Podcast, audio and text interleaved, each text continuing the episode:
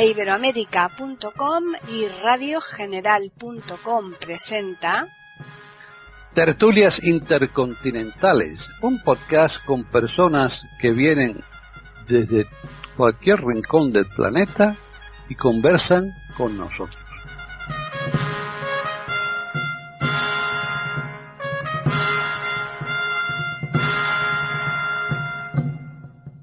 Bienvenidos otro día más a Tertulias Intercontinentales en iberoamérica.com.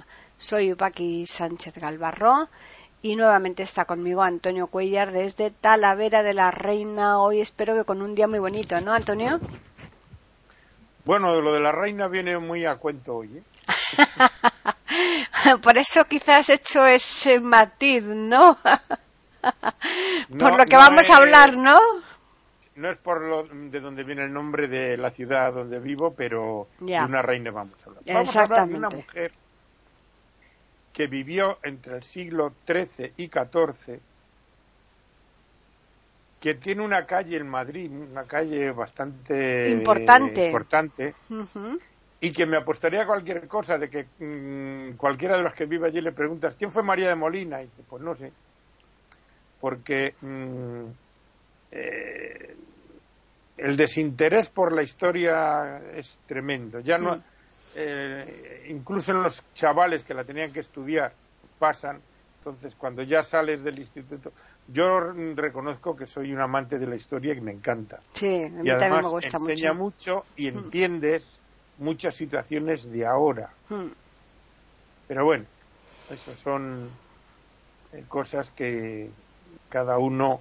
Pero vendría muy bien que la gente, en vez de ver tanta televisión, leyera algún librito de historia de vez en cuando para saber cómo, por qué y de qué está ocurriendo lo que ocurre. Pero bueno, estamos hablando de María de Molina, eh, nuera, mm, esposa, madre, viuda, todas esas cosas de rey y abuela también de rey. Esta mujer, mm, nacida en 1264,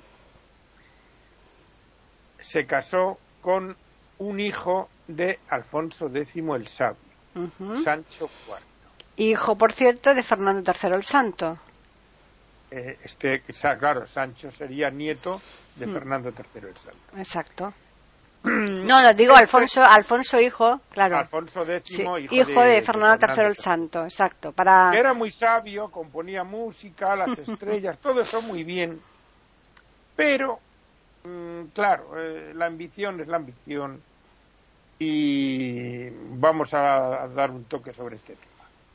Este hombre en un momento dado eh, quiso aspirar al al reino, al reinado o al puesto de emperador del sacro, el sacro romano, imperio germánico, todo ese cisco que había en Europa, ¿no?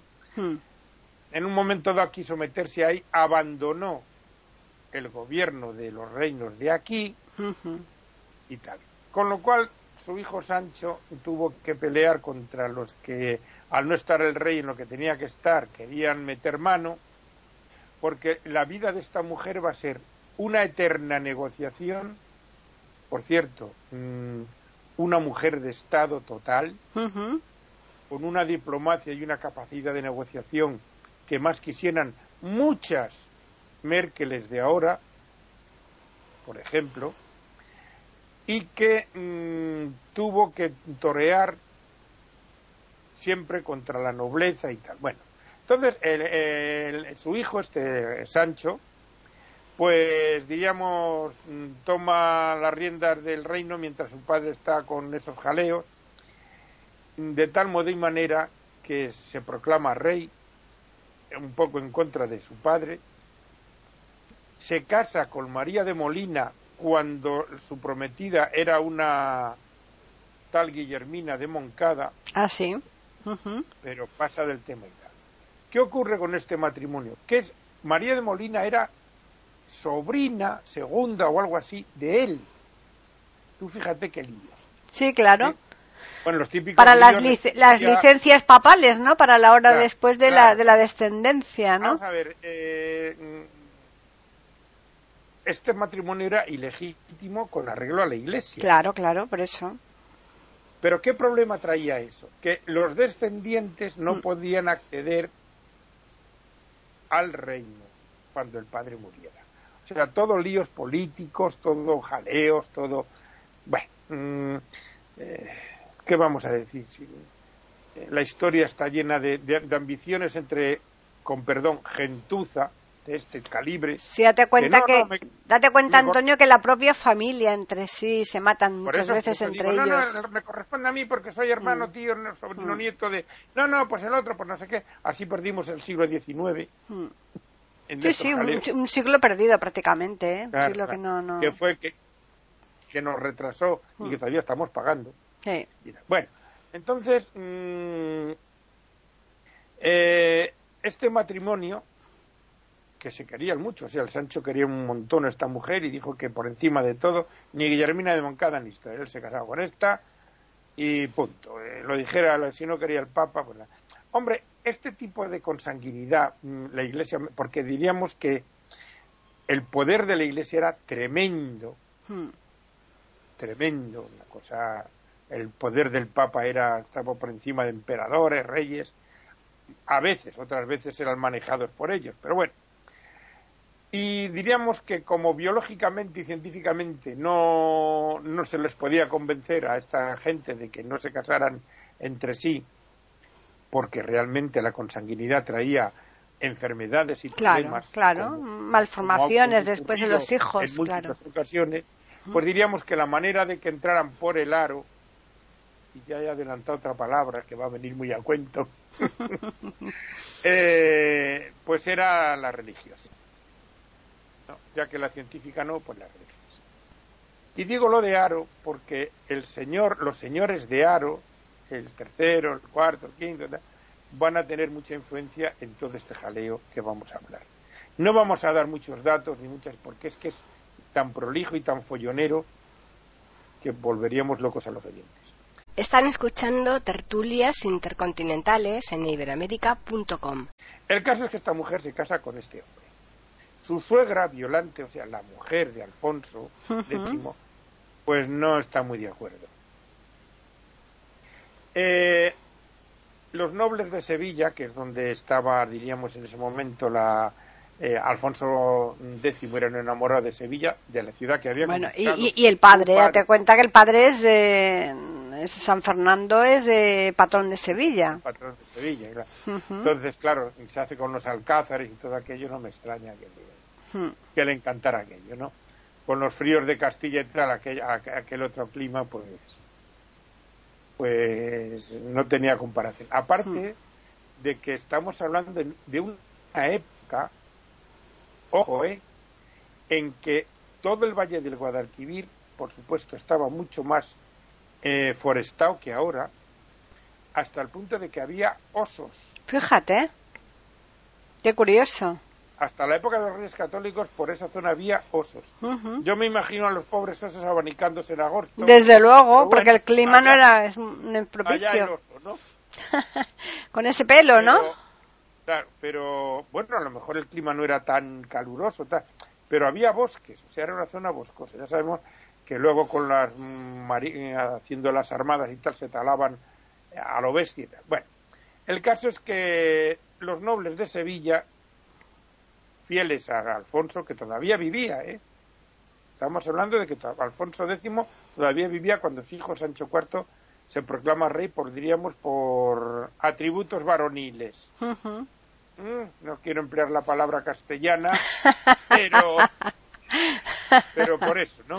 Sí, sí, sí. Eh, Por el artículo 33. Y ya ah, está. como dijo, cuando has estado tú por ahí eh, liado con tus líos de emperador de Europa, he tenido yo que bre- bregar aquí con esta gente, pues ahora yo me proclamo reina. Bueno, por cierto, bajo el mandato de este rey se conquista la famosa plaza de Tarifa por Alonso Pérez de, de Guzmán, Hmm. el famoso episodio del puñal, el secuestro del hijo. Bueno, vamos a contarlo porque es una, es una leyenda que, bueno. Eh, Alonso Pérez de Guzmán conquista la plaza de Tarifa, que es la punta más sur de España, Sí. y con- consiguientemente de Europa, Claro. enfrente de, De Marruecos, de Ceuta, ya. más. Claro.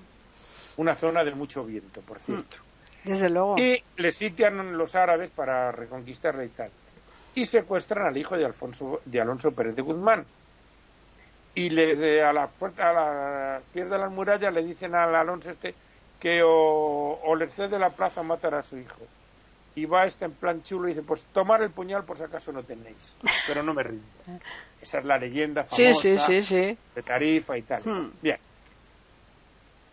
Eh, mm, la reina, aparte de la nobleza, como digo, quiere ir en contra del rey para que sus privilegios sigan ahí. O sea, estamos siempre hablando de que los que nos desgobiernan, mm, con rencillas internas entre ellos, eh, montan follones a los cuales tienen que ir los curritos, el ciudadano de a pie, matarse por sus puñeteras ambiciones cosa que tampoco ha cambiado mucho, pero bueno. Entonces, esta reina mm, tiene una visión de futuro tremenda y eh, se alía o se, mm, se arrima, por decirlo así, a la creciente burguesía de las ciudades.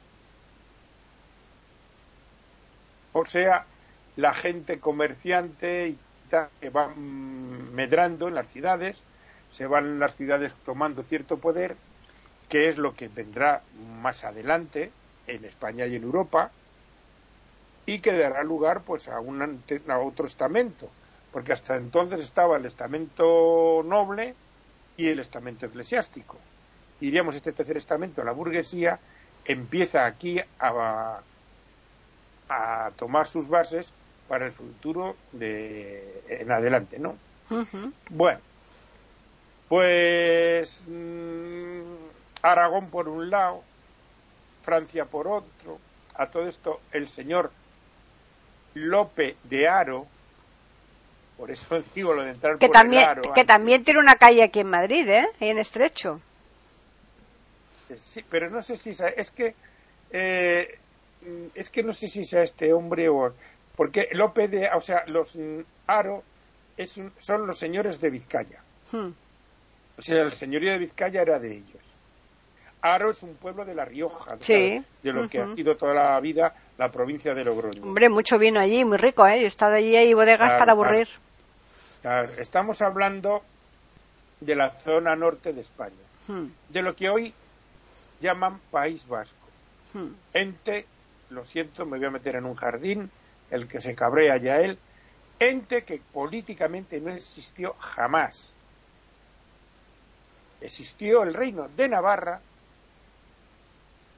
que tenía parte de lo que es hoy la provincia de Guipúzcoa, Vitoria y Navarra, el señorío de Vizcaya y, Vitoria que correspondía a la corona de Castilla. O sea que el País Vasco como ente político no. Bueno, pues eso cuando cuando constituyeron aquí las comunidades autónomas, lo crearon así y ya está, por, cuestiones políticas y ya nada más. Las cosas, hmm.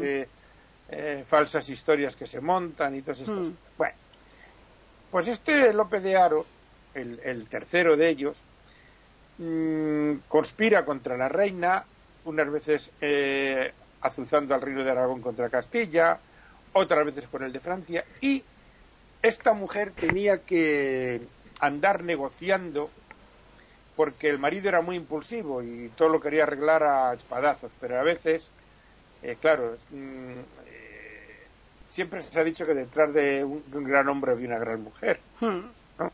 En este caso, desde luego, es un caso mm, clarísimo de, hmm. de este hecho, ¿no?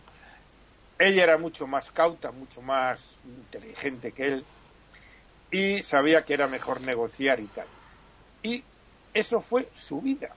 Negociar con unos, con otros, pactos para acá, pactos para allá, eh, torear a unos, torear a otros, o sea, porque mm, ella lo que quería es que el reino que había unido mm, Fernando III, o sea, los reinos de Castilla y León, no se desmembraran cosa que hubo intentos durante toda su vida por las ambiciones de unos, de otros, eh, ahora em, eh, estos quieren separar esto, los otros quieren O sea, siempre la nobleza no, no queriendo perder sus privilegios y, esta mujer siempre ahí equilibrando la balanza.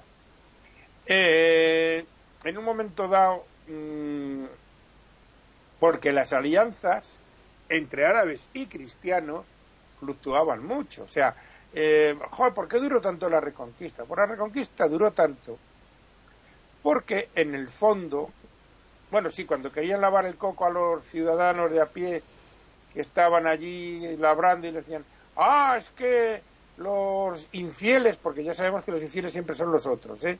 Hay que aclarar esto. Hombre, los claro. siempre son los otros. Me da igual de qué. No, no sé qué, no sé cuántos, les lavaban el coco a esta pobre gente que era analfabeta total. Y ala, a combatir.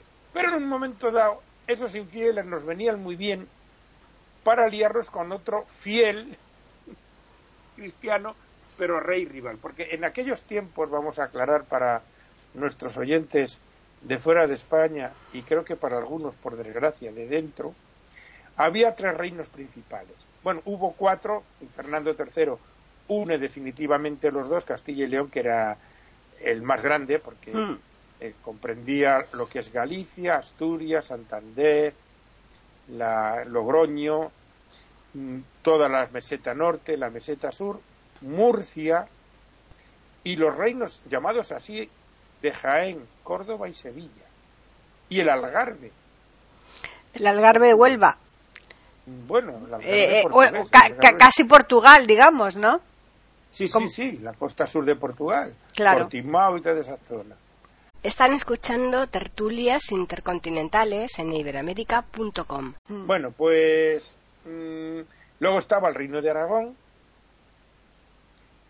en el cual estaba el condado de Cataluña, repito, condado de Cataluña. Hombre, claro, por eso existe el, el conde de Aragón. Claro. Bueno, no, también va por con cierta mala uva por lo que hemos hablado antes.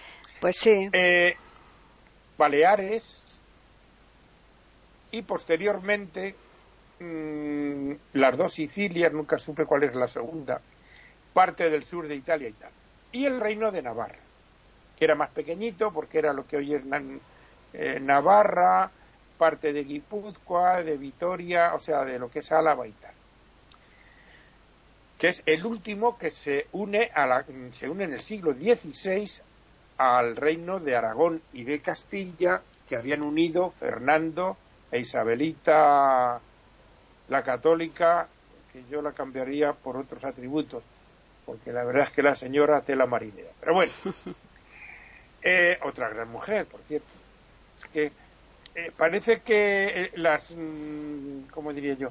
La, el potencial intelectual y, humano y todas estas cosas de la mujer parece que se ha descubierto ahora con esto de la paridad. Sí, y cuando eso, cuando eso, exactamente eso ha existido siempre.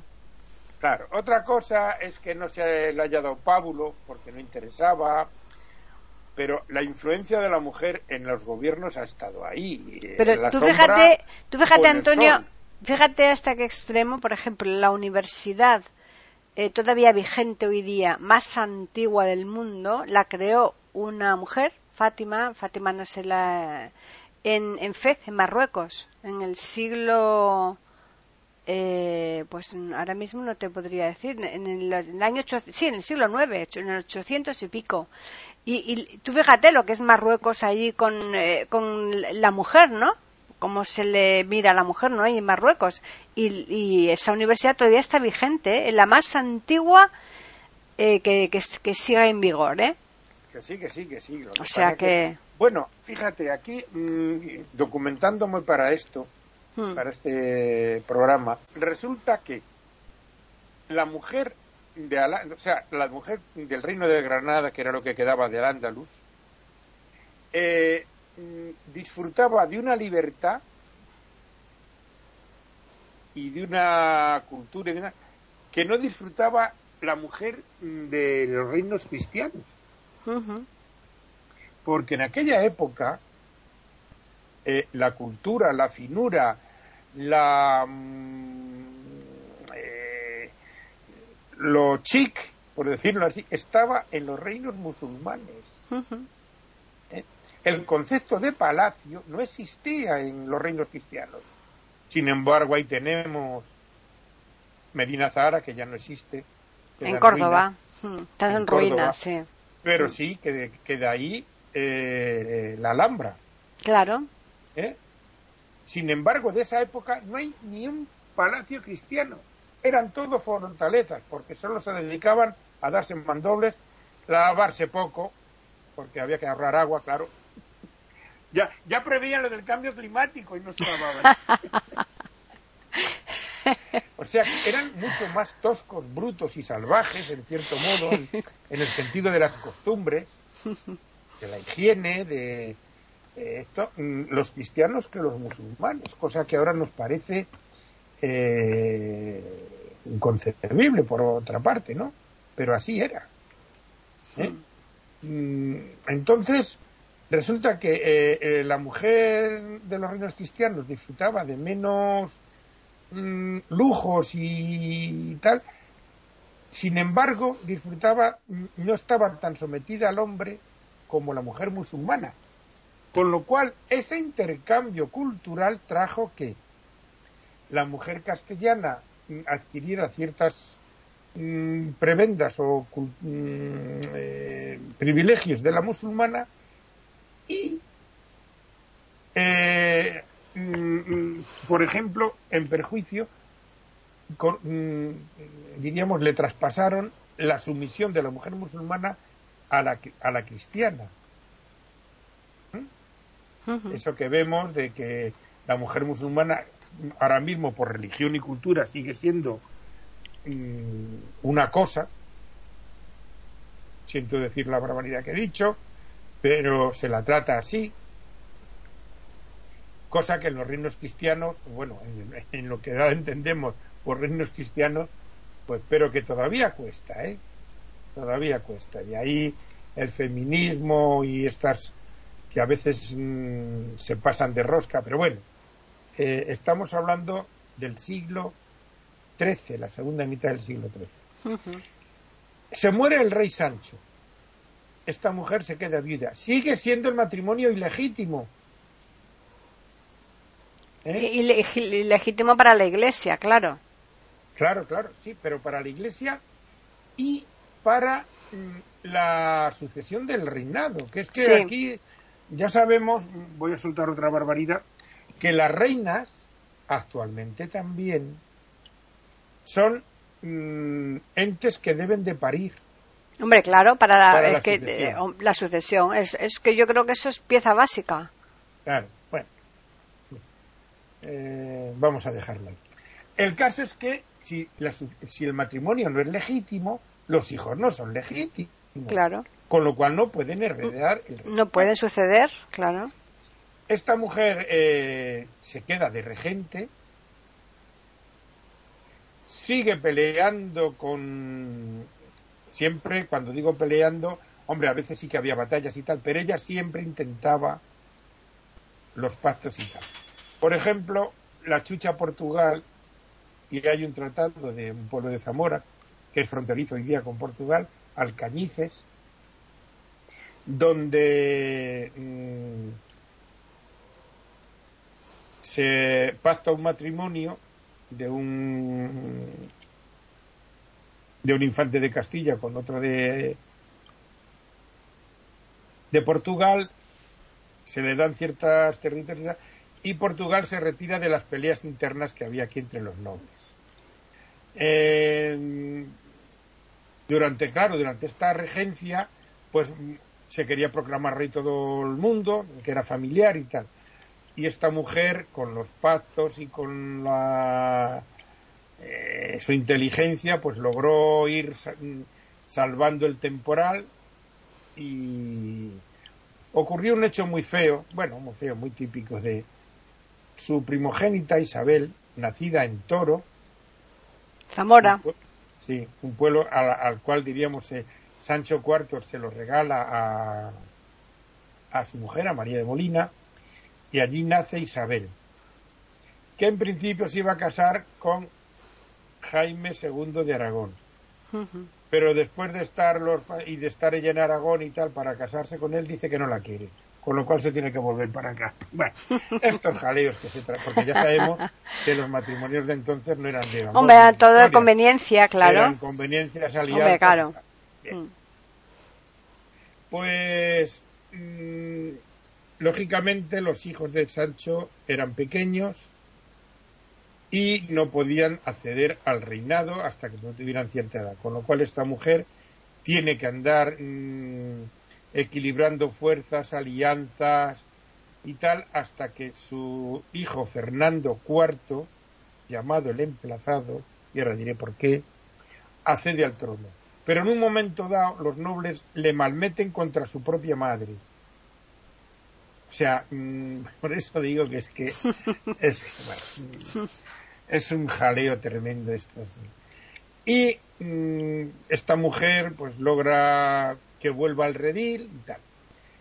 Lo de Fernando IV el emplazado es porque este hombre, en una de las múltiples luchas internas por mantener, porque claro, si os empiezo a decir, porque al, infante tal le dan a la ciudad de cual para que no se levante contra no sé quién, porque es, una cosa tremenda, mejor no, no meneallo, ¿no? Sí, mejor no menealla, sí. vamos a resaltar hmm la hmm. figura de Estado de esta mujer, hmm. que mm, para mí es de las mayores de, esa época. Entonces, eh, en una de las múltiples peleas internas de, este rey, Fernando IV, pues a justicia creo que fue por la provincia de Jaén o por ahí, por Despeñaperros quizá, descolgándoles de una jaula a unos rivales políticos, por decirlo así. Y estos le dicen, ya estaba enfermo él, ¿eh? O sea que le dicen, en 30 días darás cuenta ante Dios de este hecho. Por eso le llaman el emplazado. El emplazado. efectivamente, al mes murió. O sea que, bueno. Con lo cual, vuelve a quedar María de Molina, con regenta por ser Claro. ¿Eh? Y tutora de el futuro Alfonso XI, Hmm. aunque se lo quieren quitar, mm, de la, o sea, le quieren quitar allá la tutoría, luego la recupera. O sea que toda su vida es eso. Están escuchando tertulias intercontinentales en iberamérica.com. Gobernar en, en unas condiciones tremendas. Contracorriente. A todo esto, a todo esto, en 1299 o, o el 1301, ya no me acuerdo bien, llega por fin el reconocimiento del matrimonio. Por supuesto, ya el cónyuge estaba muerto. claro, claro. Pero ya legitima la descendencia. Hmm. Esto lo hace Bonifacio IV tras cobrar unas buenas cantidades mm, del reino de Castilla que estaba pasando una hambruna y que tuvo que recaudar esos dineros para el papado. Así se escribe la historia. Luego este papa cae en desgracia por manejos de los reyes de Francia y le quitan el papado y ponen a otro papa que deja en papel mojado mm, ya otra vez el papel del anterior de la, la, legalidad del matrimonio. es, que, es que de verdad que es que, claro, luego, luego dicen que si tal. Eso, eso después de soltar los cuartos. Claro, es que mm, por ahora, eh, a principios del siglo XIV, hmm. es cuando caen los templarios en desgracia, precisamente por mm, el, el, rey Felipe el Hermoso, que creo que era el cuarto o el quinto, ya no me acuerdo, pero que sí que lo hace con el Papa Clemente V. Sí. Porque el reino de Francia a la sazón debía un montón de dinero a los templarios, que era la banca de entonces, y dijo nada, estos los declaro infieles, digo que eran unos pervertidos sexuales, tal cual, tú, Papa, o me apoyas o voy a por ti. El otro dijo, lo primero es lo primero, que es la sede y tal y cual. Y de ahí viene el proceso a los templarios, el, los de Jacques de Molay en 1314, que también le emplaza un poco al rey y le dice que y a poco tiempo muere también. O sea que, bueno, pues en esta época tan convulsa de papados, de eh, me parece que están los dos papas, el de Aviñón, el de Roma, bueno, este cisco que hubo, hmm. esta mujer está ahí mm, manteniendo el tipo, manteniendo el reino de Castilla contra viento y marea y como digo este, eh, hasta que Alfonso XI que se casó con su mujer con la cual tuvo un hijo y muchos más hijos con otra de ahí los de Trastamara o sea que porque a todo esto eh, su hijo Fernando IV se casa con Constanza de Portugal o sea, estas alianzas para mantener el tipo sí, de... exacto, mantener... claro, claro. otro, mm. estos jaleos que se traían. Pero dice, bueno, si yo me caso con él, mm, pero es que me gusta esta otra más. Total, que mm, se criticaba a los musulmanes porque tenían varias mujeres, las odaliscas, pero estos también las tenían. Estas las tenían, pero de otra forma. ahora con el rey emérito, que también las ha tenido. Hmm. O sea que esto no cambia. Pues no. La enda no tiene enmienda. ¿Y para qué va a cambiar si, ellos están bien así? Y bueno, esta es la vida de esta mujer. Hmm. Que, como dices tú, desconocida por completo, y bueno, sin embargo... sí, la calle María de Molina, María de Molina, María, de Molina que es... Por lo cual la nombran mucho por la mañana. Hombre, es que es que es una, una calle que, que claro, que precisamente eh, es una de atraviesa... Barcelona a Madrid. Claro, exacto. Atraviesa una... Eso es. Y entonces es eh, normal. ahora mismo, a la persona esa que está diciendo en, la entrada por la Nacional 5, en la entrada por la Nacional 2 por María de Molina, oye, ¿quién fue María de Molina? Y dice, joder, pues una calle que tiene atascos. Claro. Pero eso pasa, ocurre desgraciadamente muy a menudo con, mm, muchísimas personas, ¿eh? Con muchas, muchas personas. es, que, esta mujer, mm, porque por ejemplo la madre de Fernando III el Santo, Berenguela, hmm también tuvo un tiempo ahí de regenta y tal, pero es que esta mujer fue regenta de su difunto esposo. Hmm.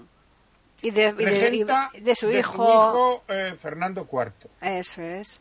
O sea, que es que oh, tela, hmm. Una mujer de estado total que mm, ahora mismo yo creo que no mm, hubiera sido un lujo tener una persona así. Porque tenía claro que la negociación era lo principal. A veces sí, a veces había que... Eh, esto mm, voy a poner una imagen muy vasta, pero muy elocuente. Eh, cuando va a haber una negociación en una guerra,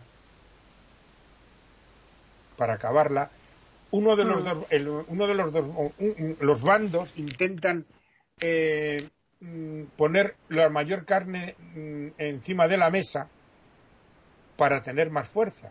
Me explico lo que, lo que estoy diciendo. Oye, mm, por ejemplo, el, el, reino o el Estado A contra el Estado B.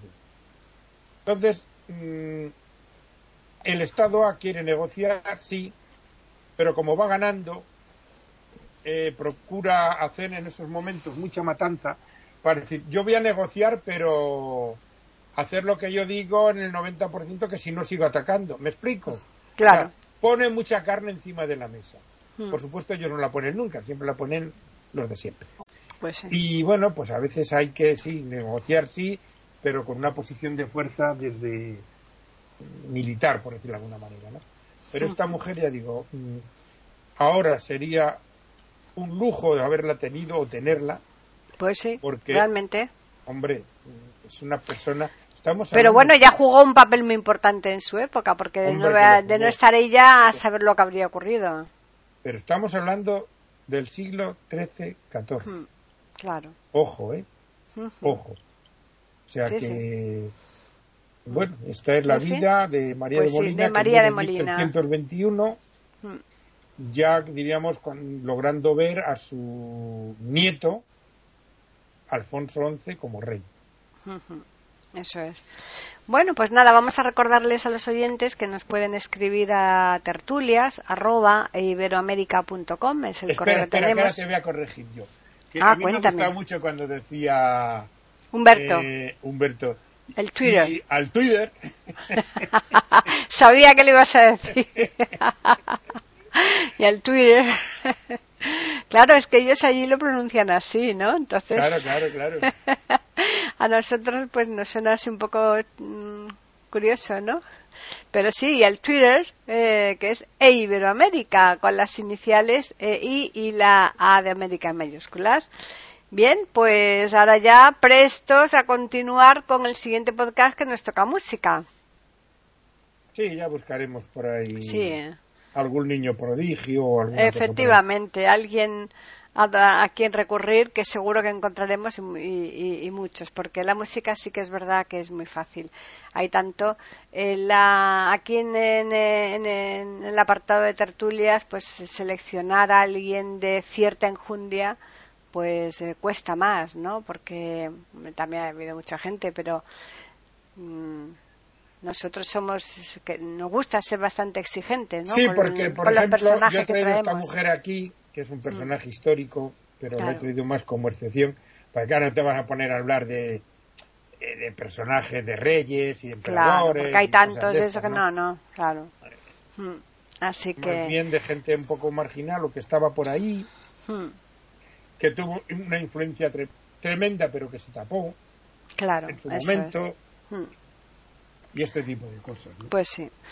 Bueno, pues nada, vamos a agradecer como siempre a los oyentes el que nos presten semana tras semana la atención de tal manera que nos escuchen, que nos sigan en todos los podcasts que tenemos aquí en iberoamérica.com y nada, recordarles que les esperamos el próximo lunes aquí en iberoamérica.com con una nueva tertulia intercontinental.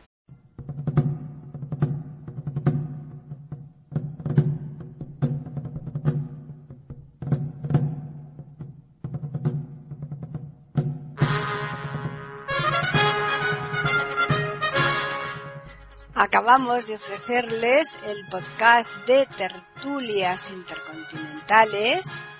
Aquí en iberoamérica.com y radiogeneral.com. Regresen la semana que viene para un nuevo episodio. Hasta la próxima semana.